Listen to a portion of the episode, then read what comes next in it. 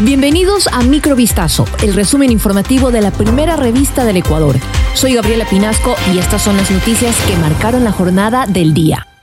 Marcela Aguiñaga anunció su renuncia irrevocable a la presidencia del movimiento Revolución Ciudadana. La noticia llega luego de las críticas emitidas por Pierina Correa en contra de ella. En un video publicado en redes sociales, Aguiñaga resaltó sus logros al mando del movimiento correísta. Señaló que desde el 2021, cuando asumió el puesto, logró que la Revolución Ciudadana tenga casillero propio, cuenta con el número 5 y un estatuto que les dio la posibilidad de disputar cargos de elección popular. Sin embargo, recalcó que la política es un camino de resistencia, pero también de mucha ingratitud, que también está acompañado a veces de infamias y calumnias que trastocan a nuestras familias. La renuncia se dio después de que Pirina Correa, hermana del expresidente Rafael Correa, señalara que no está de acuerdo con que los directivos del movimiento sean candidatos o autoridades electas.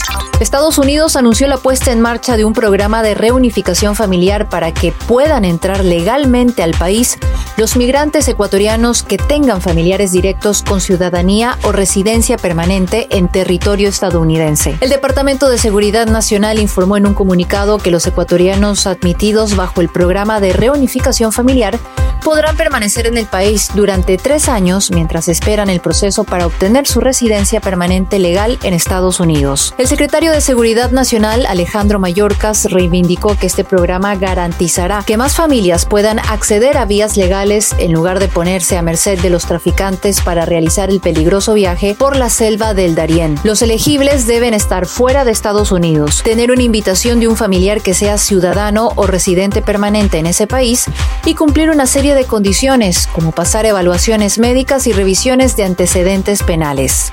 La Fiscalía General del Estado lleva a cabo este jueves 19 de octubre la formulación de cargos en contra del ex juez de Yaguachi que otorgó medidas cautelares y restituyó los derechos políticos al ex vicepresidente Jorge Glass. El ex magistrado de la Unidad Multicompetente de Yaguachi, John Rodríguez Mindiola, estaría implicado en el presunto delito de prevaricato según la institución. En junio pasado, el entonces magistrado aceptó una medida cautelar a favor de Glass, a través de la cual autorizaba su posible participación en las elecciones presidenciales y legislativas anticipadas, que se llevaron a cabo el 20 de agosto de este año, pese a las sentencias por casos de corrupción que pesan contra el ex vicepresidente.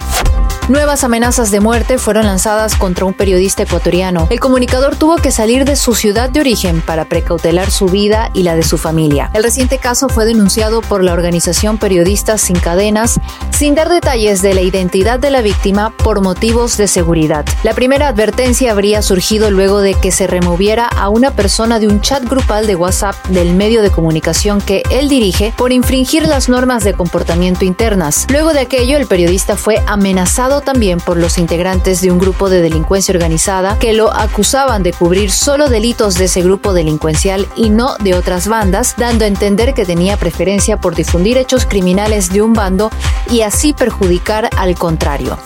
Una pareja de jaguares enjaulada en una hacienda destapó una cruel moda entre los narcotraficantes de Ecuador. Al estilo del varón de la cocaína, Pablo Escobar, los capos montan zoológicos clandestinos que ponen en riesgo la fauna en este país megadiverso. No es el único caso, pero sí uno de los más llamativos. En mayo, la policía encontró a los enormes felinos en peligro de extinción encaramados en un tronco y rodeados de rejas. Además de los jaguares, la policía halló loros amazónicos, faisanes, y otras aves exóticas presuntamente ingresadas desde China y Corea. Las cifras de incautación de animales víctimas de tráfico y de rescate de especies van al en la nación, una de las más megadiversas del planeta. En 2022 la policía decomisó y atendió a 6.817 ejemplares. En el año 2021 fueron 5.951.